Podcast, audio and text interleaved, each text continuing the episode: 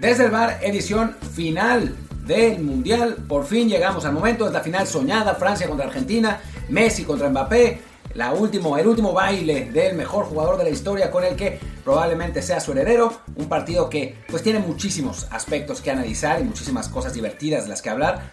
Y eso es lo que vamos a hacer. Yo soy Martín del Palacio y me acompaña Luis Herrera. ¿Qué tal Martín? ¿Qué tal gente que nos acompaña siempre en Apple Podcasts, Spotify y muchísimas más? Y hoy no hago más comerciales porque andamos un poco cortos de tiempo, así que vámonos directo a, como dice Martín, este último baile del mejor jugador de su generación contra el que podría ser su heredero si Erling Haaland no dice otra cosa, como que, tenemos ahí un postur diferentes cada uno, pero bueno, ese debate es para después. Hablemos primero esta final Argentina contra Francia, final soñada. La idea es en este primer bloque hacer una especie de hombre por hombre de, ambos conjuntos. Por un lado, una Argentina que ha variado muchísimo el 11 en cada partido, eh, las, formaciones incluso, que le comentaba yo Martín previo a grabar que ya usó a todos los jugadores de campo en este mundial. Foyt y Correa entraron ahí unos minutos contra Croacia para completar el ciclo. Contra una Francia que básicamente tiene un 11 base y a los suplentes los usa lo menos posible, salvo emergencia. Entonces, bueno, ahí va a estar interesante esa comparación. Y podemos empezar, bueno, con los porteros, ¿no? Dos porteros de equipos chicos, pero que a fin de cuentas han tenido un buen mundial. Eh, provocación, obviamente uno juega en un equipo más importante que el otro, tiene más experiencia que el otro, tiene más títulos que el otro, y sí tendríamos que, eh, poner, creo, como superior a, a Lloris sobre, sobre Milagro Martínez, que sin embargo ha tenido una gran Copa del Mundo, ¿no? O sea, creo que que había alguna duda contra Arabia Saudita. Por ahí hay un gol en el que, no el golazo de Osari, sino el otro, en el que quizás pudo haber hecho más, pero, pero en general eh, creo que ha tenido un gran mundial. Eh, su, punto más alto fue aquella serie de penales contra, contra Holanda. Mientras que en el caso de Lloris ha sido muy regular, ¿no? O sea, obviamente ningún error, eh, jugando, digo, jugando muy bien en, general. Y, y bueno, recordemos también que la derrota que tiene Francia no fue con él en la portería, sino jugó Mandanda ese juego. Así es. Yo también coincido en que, bueno, creo que es ventaja Lloris. Que por lo que, más gente por lo que dijo ya Martín, para no repetirnos, vamos a, lo que son las zonas un poquito más interesantes, sobre todo por el tema de que de Argentina no tenemos claridad todavía de cuál va a ser el 11, eh, incluso de la formación. Pero bueno, vámonos por áreas. La defensa, en este caso, los centrales. Eh, el caso de Argentina, que contra Croacia jugó con, con quién fueron, este, con Romero y Otamendi. Veía yo ahorita una noticia que daba como posible la, vuelta de Lisandro, incluso a jugar con línea de 3. Vamos a asumir que van con línea de 4, nomás por no eh, volvernos locos. Y yo creo que repetiría a los que jugaron contra Croacia, Otamendi y, y Romero, contra una Francia que tiene a Barane y Conate, aunque ya puede jugar Upamecano. Ya puede jugar Upamecano y tal vez lo haga con Conate, porque Barane está eh, pues con, gripa, ¿no? Con, esta, enfermedad que no es el virus del camello, es por ahí o gripa o puede ser que sea COVID, o sea, no, no, no se sabe muy bien. Eh, los que yo no sé, no creo que sea COVID por una razón, que es que Rabiot y Upamecano, que eran los que estaban enfermos en la semifinal, ya están bien ahora. Entonces, digamos que la recuperación fue muy rápida. Obviamente, pues igual tienen defensas, igual están vacunados, igual no es lo mismo, pero, pero digo, es raro que tres días después ya estén como para jugar, ¿no? O sea, sí, a fin de cuentas, quién sabe qué tenía cada uno o qué tienen ahora los que, los que sido tocados. Sea lo que sea, es extraoficial. No, no hay una confirmación de, de qué virus es. Eh, pero sí, esa es la parte, digamos, eh, más peligrosa para Francia en general. Pero bueno, ya sea con Ate Barane o con Ate Upamecano o Barane Upamecano, creo que la dupla de centrales de Francia le gana en, ambos puestos para mí a la de Argentina, ya sea igual eh, Lisandro Romero, Lisandro Tamendi, o bueno, creo que Otamendi va a jugar sí o sí, la usa, el otro, ¿no? Sí, a mí me parece que Romero es mejor que, que Lisandro, pero, pero sí, yo, a mí no me parece que sea tan disparejo como dice Luis, pero sí siento que Varano y Upamecano son, son mejores. Y con Corate también, creo que ligeramente Francia, pero bueno, pues ligeramente o no ligeramente es lo que estamos evaluando, es uno u otro, así que Francia, ¿no? Lateral derecho, que también del lado opuesto ha sido las posiciones que más complicadas son de analizar por, por el argentino, porque se la han pasado cambiando jugadores. Pero bueno, esperamos que del lado derecho juegue por Argentina. Eh, no, miento, no Montiel. Montiel vuelve de suspensión, pero el que va a estar jugando más seguro es este Nahuel. Es Nahuel Molina. Montiel jugó contra Croacia, Nahuel Molina jugó contra contra Fran, contra Coso. no, no, no, no, fue al revés. Montiel estaba suspendido contra Croacia, pero el que ha jugado más de Nahuel, Molina, Nahuel Molina. Confusión. Sí, sí, Nahuel, eh, Montiel, perdón, jugó contra México y alguno más, pero sí, es que bueno, ha sido el tal el cambio de posición, sobre todo en laterales que ha hecho Argentina, que nos confundimos, pero bueno, va, va Nahuel. Que da igual porque su competencia es Kunde, que siendo un central convertido en lateral para la selección, pues la confianza que tiene de Champs es muy clara y yo también le doy ventaja a Francia. Yo también le doy ventaja a Francia. Y del otro lado también, a ver, si Scaloni no tiene claro quiénes son sus laterales, pues eso quiere decir que no hay ninguno que sea dominante, ¿no? Y del otro lado, ha estado jugando Marcos Acuña, pero estuvo, estuvo suspendido el partido, el partido pasado, así que jugó Tagliafico ahí el, el contra Croacia. Cualquiera de los dos me parece que son superados por Teo Hernández y por su hermano que estaba lesionado también, bueno, que está lesionado también, cualquiera de los dos hubiera sido mejor. O sea, los Hernández son mejores que los dos argentinos. Así es. El caso de Teo, recordemos que él arrancó como suplente, pero su hermano Lucas se, se- rompió la rodilla, bueno, los ligamentos en el primer tiempo contra Australia. Entonces Teo ha jugado todo el mundial básicamente, lo ha hecho muy bien, metió gol contra Marruecos incluso, y sí, es ventaja Francia, así que en este caso vamos 4-0, que en realidad es 5-0 porque son 5 jugadores, pero bueno, la central contamos con una sola unidad. Defensa por completo, ventaja de Francia. Se viene el donde quizá podamos encontrar un poco de más paridad. El medio campo, de nuevo en el caso francés, ahí con alguna duda por Rabiot que estaba enfermo. O Rabiot ya está recuperado. ¿Recuperado? Ahora, ¿Era pero creo que es que está... No, Tchouaméni. No, Tchouaméni está lesionado, ¿no? Ten- No, también estaba enfermo según esto, pero bueno, es decir que están todos supuestamente ya a disposición de, eh, de The Champs. La duda es que, qué tan bien están, ¿no? Por el tema este de las enfermedades que han tenido. Pero bueno, si están para jugar, que es lo más factible, Chouameni y Rabiot van a ser los, los centrocampistas. Del lado argentino jugaron, ¿qué fue? Eh, de Paul y, Bueno, y después ha jugado, ha jugado todos los partidos, Paredes jugó. y Paredes, ¿no? Serían, serían Paredes y De Paul ahí la compra es que la, la- la gráfica que nos pone aquí Zuckerberg los acomoda medio raros, pero sí, serían De Paul y Paredes. Lo que pasa es que Enzo Fernández ha jugado también central, Sí. centralizado, y De Paul ha jugado más tirado por derecha. Pero en fin, digamos que, se, que sean De Paul y Paredes. eh, y creo que siendo en esos casos, pues podríamos decir que De Paul y Chouameni, ¿no? Sí, está, está un poco más parejo ahí la cosa. Eh, Rabiot ha tenido muy buen mundial, pero sí este, vamos a tener que... Pero bueno, el caso de, de Chouameni está, está en gran nivel. Tiene además, bueno, ya, ya jugó Fofana y lo hizo muy bien también ante, ante Marruecos. Pero bueno, es la zona en la que ya empezamos a ver un poquito más de paridad. El equipo trae a Rabiot como, si, como, como Titular. posible titular. Ok, entonces bueno. eh, de todos modos, ahí le dimos ventaja de Paul sobre él y a Chomení sobre Paredes. O el caso de Enzo, si fuera eh, de Paul que se fuera más a la derecha. Que también aquí el problema es que Argentina juega con un parado distinto al de, al de Francia, así que las comparaciones ya no serán tan exactas. Porque digamos que vamos a poner a Enzo Fernández como el tercer centrocampista, pues su comparación es contra Griezmann. Y, nunca va a ganar. y sea de Paul, sea de Fernández, sea quien quiera, pues Griezmann le gana de calle porque Griezmann ha tenido el mundial de su vida, que también lo hizo muy bien en el anterior, pero bueno, en este ha brillado de una forma increíble. Y sí, ventaja francesa clara, ¿no? Sí, sí, aunque Enzo podría, digo, podría estar en, en ventaja si lo pusiéramos como contención, que pues no es exactamente eso, pero sí tendría ventaja en la ventaja que le estamos dando a De Paul, ¿no? O sea, más o menos ahí. Eh, y si pusiéramos a De Paul por derecha, entonces estaríamos comparando en, digamos, parados más o menos extraños con Dembélé, y Dembélé ha tenido un, un mundial horrible, entonces si com- comparamos... diga- eh, Enzo digamos- de Paul con Dembélé y demos, les demos a la Argentina. Digamos, yo, yo diría que mejor digamos ya. O sea, son Edson, Paredes, bueno, Enzo, Paredes y De Paul. Ojalá fuera Edson, Sí, sí, Edson, ¿no? Contra Chouameni, Rabiot y Griezmann. Que, o sea que es un 2 a 1 para Francia. Ahora, Do- sí. ahora te digo por qué, porque aparte queda un poquito más fácil ya los tres de ataque. McAllister, que es el que ha estado jugando por izquierda, eh, creo según yo, más tiempo, contra Mbappé. No, pues bueno, no hay competencia. el problema y, es y del lado derecho, Messi contra Dembélé, tampoco hay competencia. No, no, no. Es que, bueno, Messi contra nadie hay Claro. competencia, ese es el problema. Con Mbappé quizás, pero hasta ahí. Y después los nueves, pues Julián contra Giroud, pues Está creo más- que también gana Francia. Yo no estoy tan seguro, ¿eh? No. Yo, yo creo que, o sea, por trayectoria, por experiencia, porque ya sabe lo que es estar ahí, eh, porque lleva además más goles en este mundial, Giroud eh, parecería tener ventaja. Pero Julián ha sido una revelación, ¿no? A fin de cuentas, recordemos que él arrancó como suplente con, con Lautaro de Lautaro. de Lautaro. Es que esos son nombres que uno nunca sabe cómo pronunciar. Le voy a decir, ma- pero bueno. Martínez. Martínez, más sencillo, el que arrancó como titular.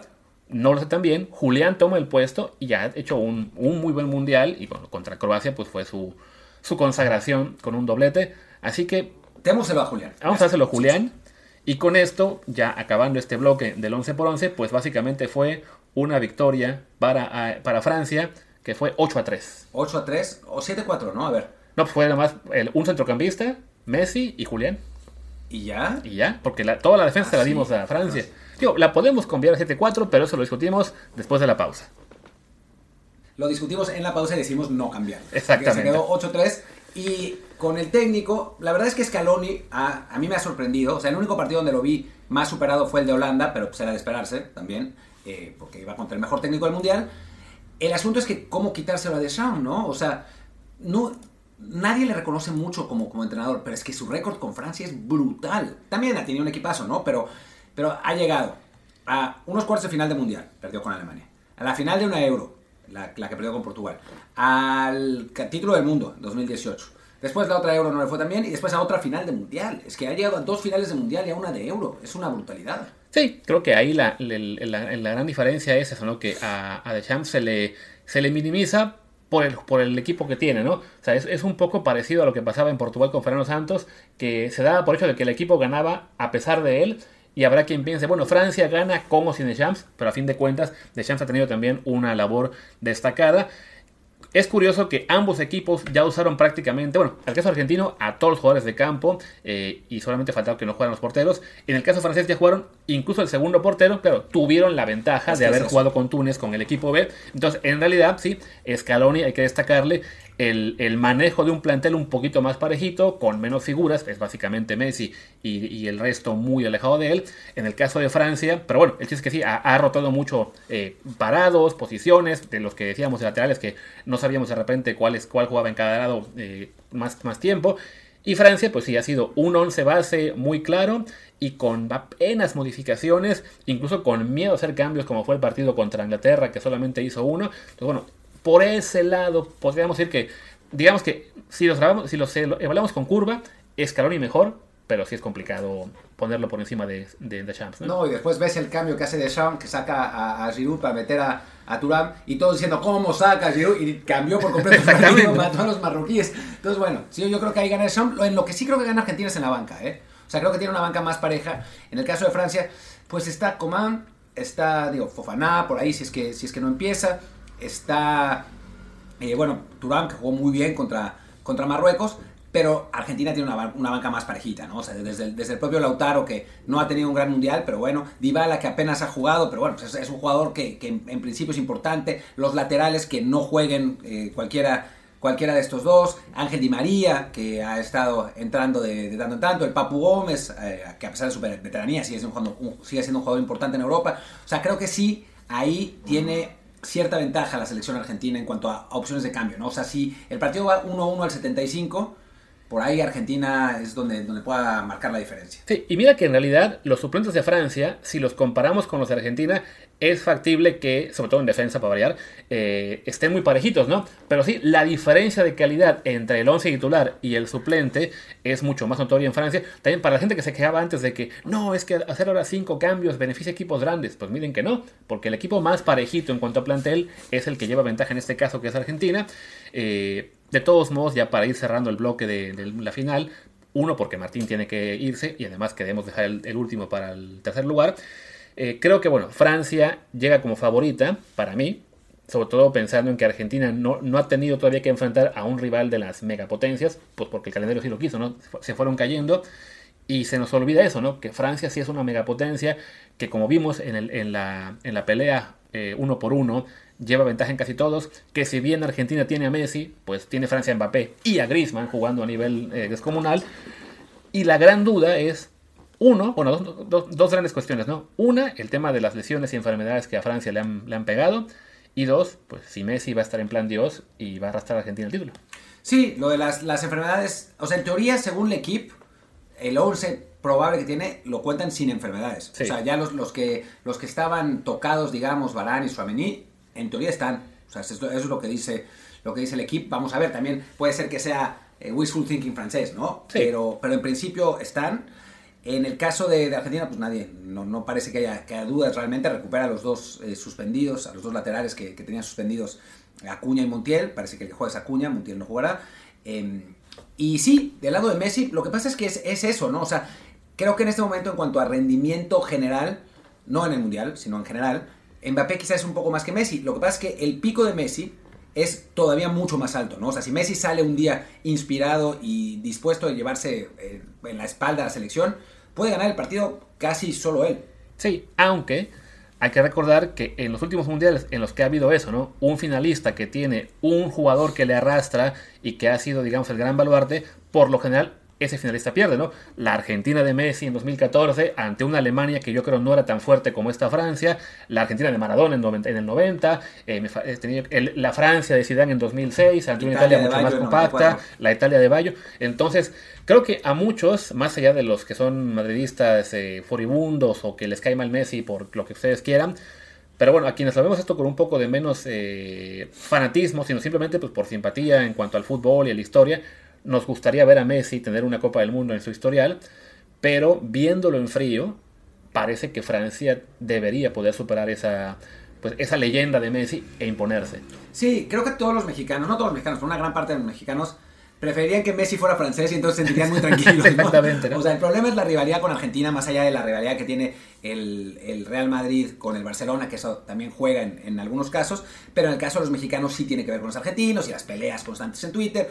Eh, digo, yo que soy mitad argentino, no soporto a los aficionados argentinos de Twitter, o sea, francamente no soporto a los, a los imbéciles como Pablo Carroza y esos que están ahí eh, eh, nada más moviendo el avispero para, para provocar sí hay una parte argentina, de, la, afición argentina que es medio mala onda, pero también por otro lado, hay que decir, se les admira la pasión, ¿no? O sea, la, el, realmente el, sentir los colores, su camiseta, la competitividad, que es algo que no tenemos y que deberíamos tener un poco más para mí. Y yo, que no soy ni argentino ni francés, pero me toca ver a gente de Francia aquí en Barcelona cada rato y son insoportables y peor que los argentinos en algunos sentidos, pero bueno, más allá de las simpatías o odios contra eh, esas nacionalidades, pues sí, es ya enfocarnos en fútbol. De, ambos lados, sino con Argentina, es ese lado de la historia de Messi. Creo que a muchos siempre nos gusta que X leyenda, sea en el fútbol otro deporte, lo quieres ver despedirse en grande, ¿no? Con una última victoria, en caso de Messi, con una Copa del Mundo, ha pasado en el americano, me acuerdo a mí que me gusta, que yo soy fan de los, de los Patriots, perdón, odio los Steelers, pero cuando Jerome Betty se iba a retirar, me daba gusto que ganara el Super Bowl, y fue su, fue su caso, entonces bueno, pasa así, ¿no? Que quieres ver que la leyenda se va en grande, ese Last Dance, quieres que sea victorioso como el de Jordan y no simplemente que se quede a la orilla. Fuera de todo eso, ya para cerrar este segmento, mi pronóstico es que gana Francia 2 a 1. Yo tengo el mismo pronóstico, pero creo, con un asterisco, creo que si Messi sale en ese día de Messi, los, o sea, puede llevar el triunfo a Argentina. ¿eh? O bien si salen todos como en la final de Copa América. O sea, un discurso de Messi, una última... Eh, muchachos, recuerden que lo hacemos por Argentina, por nuestra familia, por mí mismo, por lo que ustedes quieran, y que salga toda Argentina a matarse y complemente lo que será pues, sí, la, el brillo de Messi. Aunque creo que a Francia psicológicamente no le afectará como le afectaría a Brasil. O sea, es, otra cosa, ¿no? O sea, los brasileños tenían, o sea, conocen la leyenda de Messi, pues, de más cerca, tenían el partido en Maracaná, sabían que perder contra Argentina en Maracaná era prohibido y aún así, pues, se los engarrota. Eh, después, quedando 15 minutos, los argentinos empiezan a patear el balón, así como contra Holanda, pero en, a la décima potencia tirarse, pelearse con el árbitro, hacer bronca, y no se jugó. Exacto. Eh, creo que Francia no caería tan fácilmente en la provocación. Eso que dice Martín es el oficio al que yo me refería cuando veíamos lo de Países Bajos que pensamos que les iba a alcanzar, pero bueno, ya eso vino. Eh, no contábamos con Luis Van Gaal, que claro, eso no tiene Brasil. Pero bueno, listo el tema del pronóstico del Francia-Argentina, hacemos otra pausa y regresamos a comentar el tercer lugar entre Croacia y Marruecos. Estamos de regreso eh, y bueno, ya terminó el partido entre Marruecos y Croacia y los croatas ganaron 2 a 1 en un partido que se jugó más bien en el primer tiempo. El, juego fue pues muy emocionante, sobre todo los primeros minutos. Eh, después cayó el, segundo de Croacia y ya en la segunda mitad los croatas pues echaron más bien para atrás. Pero bueno, platicaremos un poco, un poco más de este, de este partido que confirma un poco a Croacia como uno de los equipos más competitivos de los últimos mundiales. Yo no me atrevo a decirle potencia, por razones que ya comentaremos ahora, pero sí, competitivo lo es, sin duda alguna. Sí, sí, en este caso, bueno, lo, que se hablaba en la previa de ese partido, para muchos de que, bueno, es un juego que se toma con más eh, relajación por parte de los equipos involucrados, que suele haber uno que le interesa más que el otro. En este caso, podríamos pensar que era Marruecos el que lo veía como con una mayor, sin obligación, por lo menos, pues sí, más emoción por tener la posibilidad de quedar en un tercer sitio que nunca ha alcanzado ningún equipo africano. Pero a fin de cuentas, este, Croacia se lo tomó también con seriedad. sí hizo más cambios en su 11, hubo 5 respecto al partido contra Argentina, Marruecos solo 3. Los aprovecharon para darle minutos a jugadores que no habían tenido participación. Y sí, el primer tiempo fue mucho mejor. La, el 1-0, una jugada de pizarrón que acaba con con gol de Bardiol, que con eso digamos que redondea su gran mundial, en el que pues, ha sido de las revelaciones más importantes de la Copa del Mundo. Les empata muy, muy pronto Marruecos con igual a, los dos con un gol de Dari, también en jugada. Esa no la no, esa no la pude ver. Fue a balón parado, fue un, tiro libre que eh, la defensa croata, digamos, es, es un tiro libre en diagonal, digamos, a unos 30 metros de la portería, del lado izquierdo. Viene el centro, un croata trata de despejar, la tira hacia arriba, o sea, como que la peina hacia arriba, hacia su propia área, y ahí aparece Dari en el área chica, un poco más atrás, eh, para, para hacer el 1-1. Vergonzoso lo del portero croata, Livakovic, que no sale, no sabe salir, y después Bono no sabe recorrer, lo que es una vergüenza, en el, en el 2-1 de Orsic, que es, algunos dirán un golazo, porque le pegó, la, la prendió perfectamente y la puso al poste y a pesar de la estirada de Bono, pero yo no me la trago. Algunos dirán que fue el firma la Orsic, firma la Orsic. Solo que por el lado opuesto, pero sí, un, un, gran gol del croata. También los que no había jugado en esta Copa del Mundo para el 2 a 1. Todo esto en la primera mitad. Fueron los goles al 7, al 9 y al 42. Eh, curiosamente, los vimos antes de grabar el, lo, que ya hablamos de la previa de la Argentina frente a Francia. Hicimos la pausa para el segundo tiempo, en el caso de Martín, porque tenía que grabar también cosas de NFL. Y ya al segundo tiempo, pues no hay mucho más que decir porque Croacia decidió que, ok, está bien que sea un partido más relajado y que, que, vamos más abiertos, pero ya con un tiempo fue suficiente. Ahora vamos a jugar más a lo croata y sí se encerraron un poquito más en el segundo.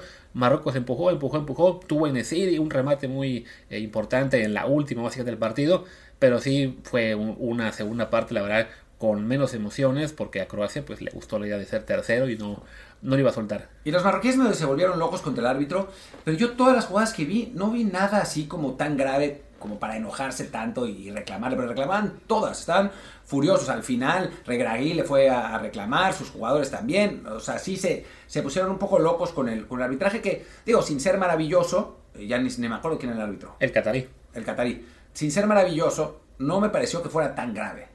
Sí, no, creo que es un poco también como lo, pasó, que pasó con César Ramos en el juego con Francia, de que, y quizás sea un poco síndrome del equipo pequeño, de que a la primera jugada que te sientes eh, perjudicado contra un rival, a lo mejor de, de mayor este, jerarquía, sientes que te están este, perjudicando de más y que y mentalmente se te van acumulando y cada vez te te duele más una marcación en contra, sea bien o no eh, la decisión del árbitro. Y sí, en este caso otra vez se van encima del, árbitro. Al parecer cuando acabó el partido, ya soy en parte no la vi, pero sí comentaban en Twitter que realmente estaban furiosos y ya... Y bueno, pues también la, lo que fue la oportunidad perdida para ellos de ser terceros del mundial, evidentemente les duele, eh, porque sí, pues era ya más allá de que sea histórico lo que ya lograron al estar en semifinales, pues el irse con medalla también era una, una gran motivación que no lograron. No, lamentablemente fueron derrotados, creo que además justamente. O sea, creo que no, no, fue, no fue el mejor partido de Marruecos, obviamente hubo muchos cambios, ¿no? O sea, la, selección marroquí no fue, no fue la misma, tenía a los dos centrales lesionados, eh, no sé, ¿jugó Gerd? Ah, te digo. No, no. Jugó el propio Dari, el central, fue el que metió el gol. O sea, no jugaron ninguno de los dos centrales, que eran dos de los jugadores más importantes para, para Marruecos. Unagi no empezó, eh, por ejemplo. Me parece que... Eh, Sí, Hakimi sí, Hakimi Ziyech, eh, Bufali Amrabat, que son los jugadores más importantes, y Enesiri sí estaban, todos los otros fueron más bien de, de cambio, que entraba y salía, jugó, eh, pero, pero bueno, sí hicieron algunos cambios, y en el, en el lado de los croatas, pues jugaron Guardiol, Perisic, que además puso otro pase para gol, con lo que se convirtió en uno de los mejores asistidores en la historia del Mundial, eh, Modric, eh, que de los, de los titulares, y pues nada más, y Livakovic, ¿no? Sí, porque yo tengo el equipo que hizo cinco cambios para este, para este partido, entonces sí, era era un equipo con mejor rotación, pero a fin de cuentas, pues con los jugadores clave, ¿no? Que es lo que les, importaba a Bardiol, pues, con Bardiol, con Modric, que sí te hacen un impacto importante. Y bueno, pues sí, se llevan la victoria, su, su segundo, tercer lugar en que son seis mundiales, y no, en siete mundiales creo, y además este el segundo el año de hace cuatro años. Pues sí, una, ya una Croacia, como dice Martín, ¿no? Se ha vuelto muy competitiva, cuesta decirle potencia, sobre todo porque uno ve sus resultados y no son realmente los de un equipo que, que, piensas como contendiente del título siempre, ¿no? O sea, en esta Copa del Mundo acaban siendo terceros, terceros del Mundial con apenas dos victorias, incluida esta. O sea, habían avanzado hasta semis ganando un partido y empatando cuatro. Un poco a lo Paraguay de Martín. Sí, literalmente, ¿no? O sea, habían... Eh, el único partido que le habían ganado además era Canadá, que fue el penúltimo lugar del, Mundial. Eh, empataron con Bélgica, con Marruecos, con Japón, Con Japón y con Brasil. y con Brasil. O sea, sí, Brasil, pues, pero los otros rivales tampoco, esta Bélgica no era lo que es, Marruecos pues, no esperábamos que fuera lo que, lo que terminó siendo, y pues no, no fueron ninguna potencia. Y en el Mundial pasado también pasaron con dos... eh, con dos triunfos en penales. Ahí sí, en el grupo terminaron con 7 puntos. Eh, me parece que le gana a Argentina 3-0, que fue el, el- el mejor resultado.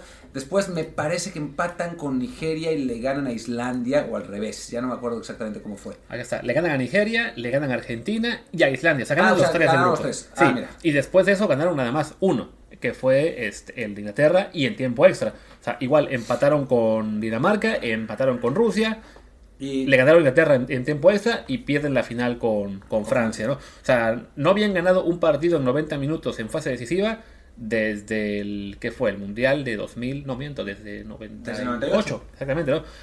Y además, no solamente es, digamos, lo que es en este Mundial eh, el haber llegado con dos victorias y cuatro empates al final, sino es que en realidad el récord de Croacia eh, históricamente eh, no, no tiene mucha lógica lo que está pasando al ser subcampeón y tercero de esta Copa del Mundo.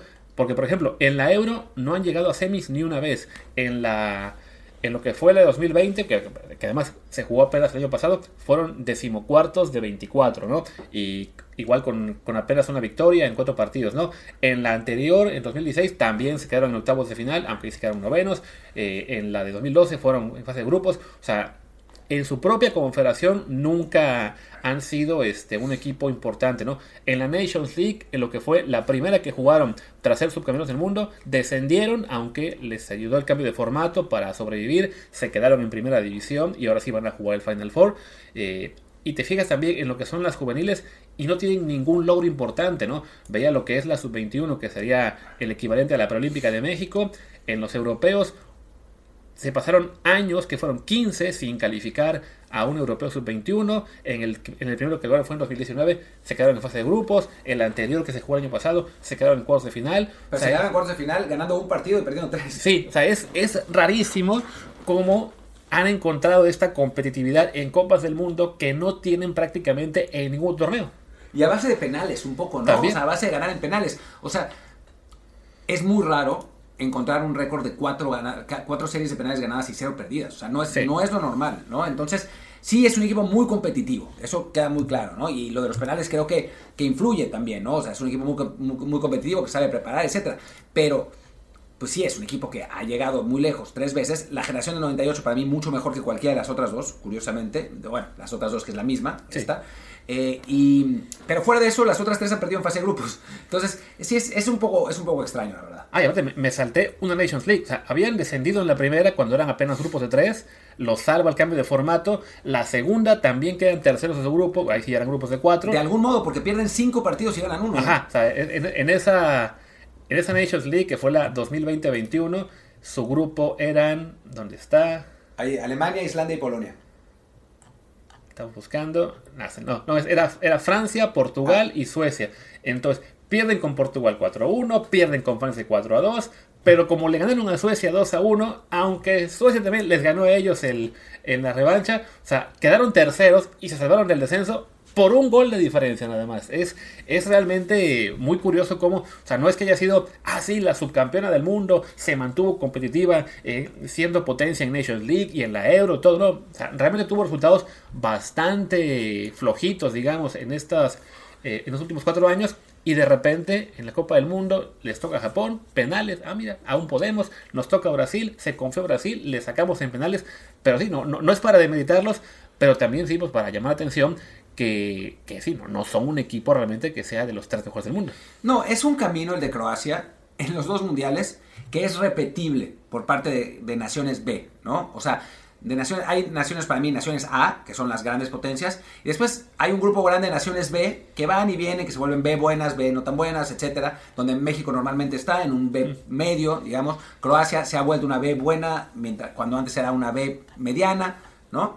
Eh, y creo que es, es repetible, que es un poco el camino de Marruecos, o sea, Sí. que, que era una nación C, ahora es una nación B, y bueno, llegó en, en este camino también, pero pues, son cosas que le toca a unos a veces, a otros, luego a otros, a los croatas les tocó dos veces. Yo, si tuviera que apostar, apostaría que no les va a volver a pasar. Pero pues quién sabe, ¿no? Sí, porque además también, chequé, ahora me faltaba, ¿no? El Mundial Sub-20 no han ido a los últimos, ah, no, sí, los últimos cuatro Mundiales Sub-20 tampoco han calificado. O sea, no es que uno piense, ok, este es un trabajo constante de una selección que eh, ha sido importante medianamente por años. No, no, simplemente es, se encontró la generación de Zucker y Prosinecki y más, que fue una revelación en 98 y que era heredera también de lo que venía siendo Yugoslavia. Creo que Croacia tuvo más y heredó más jugadores de Yugoslavia de los que tenían Serbia y Montenegro y todos los demás.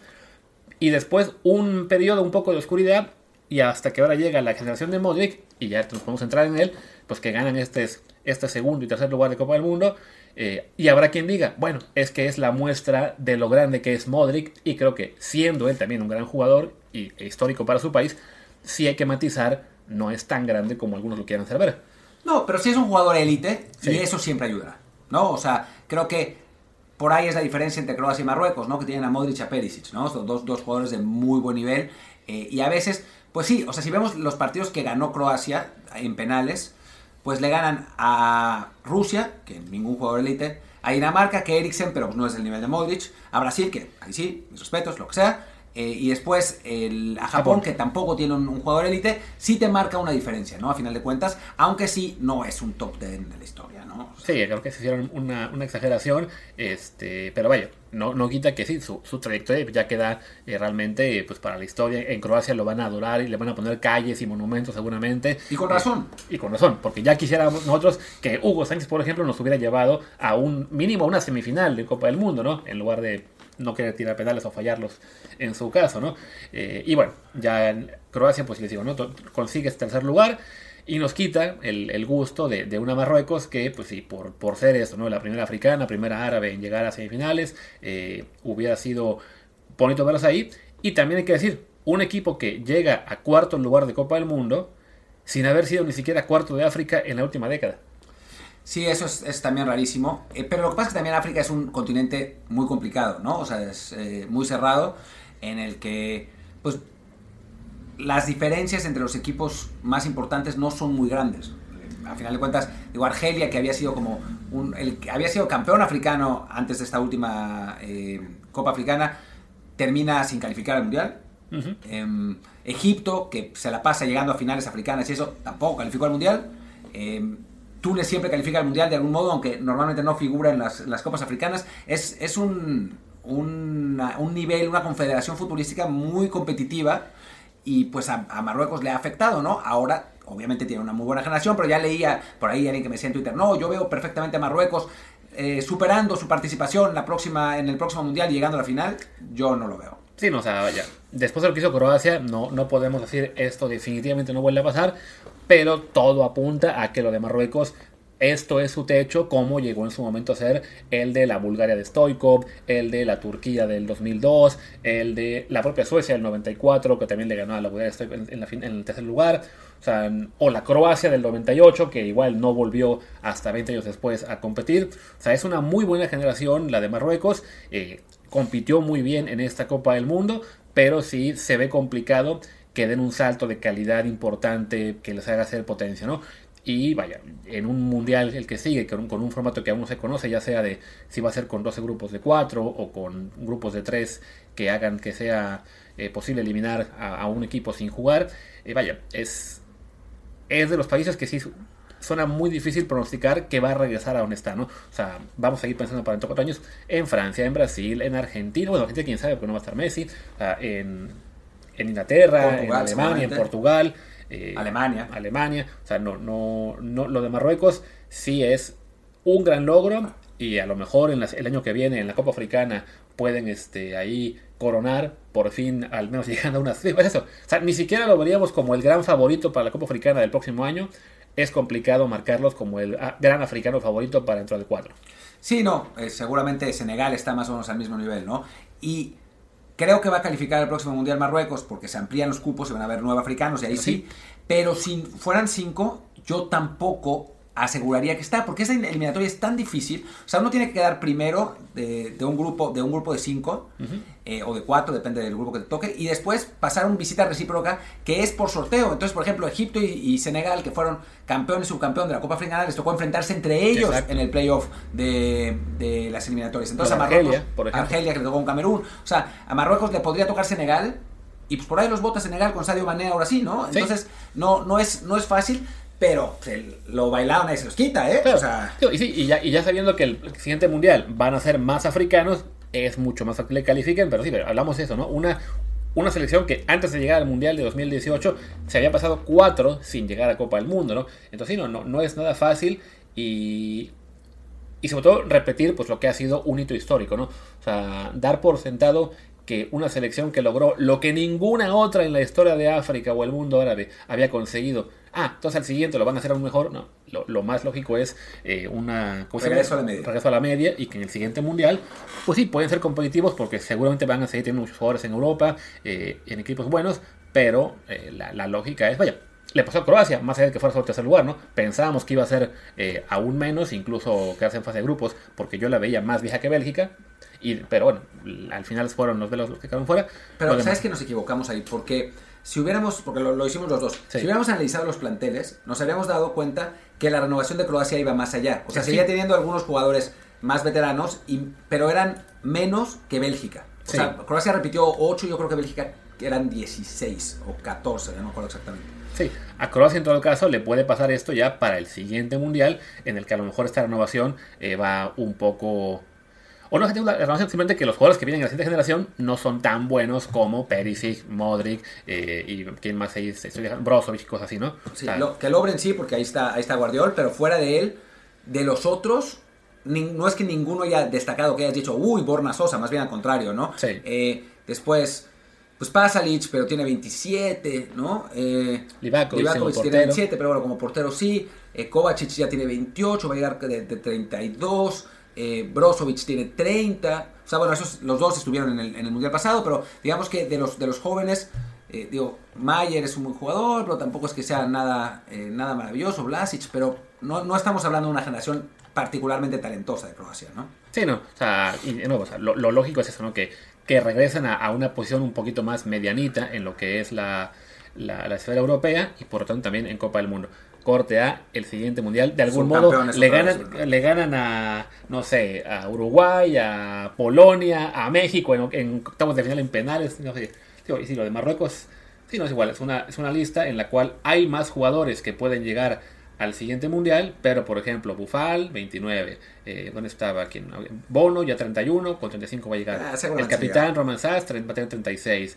¿Dónde estaba? Anrabat va a llegar con 30. Bueno, él quizá. Yo creo que Marruecos tiene, tiene un, un mejor pronóstico, ¿eh? O sea, Enesiri 29, Amrabat 30, Amalá 30, Achraf 28. eh, Eso para el siguiente para mundial. el siguiente mundial. Sí. Una, Unagi 26, Abdek seguramente va a ser más importante, 25, eh, Chedirak entró de cambio, 28. O sea, creo que en ese sentido de renovación Marruecos está mejor, pero parte para mí de más atrás Sí, eh, sí. que Croacia.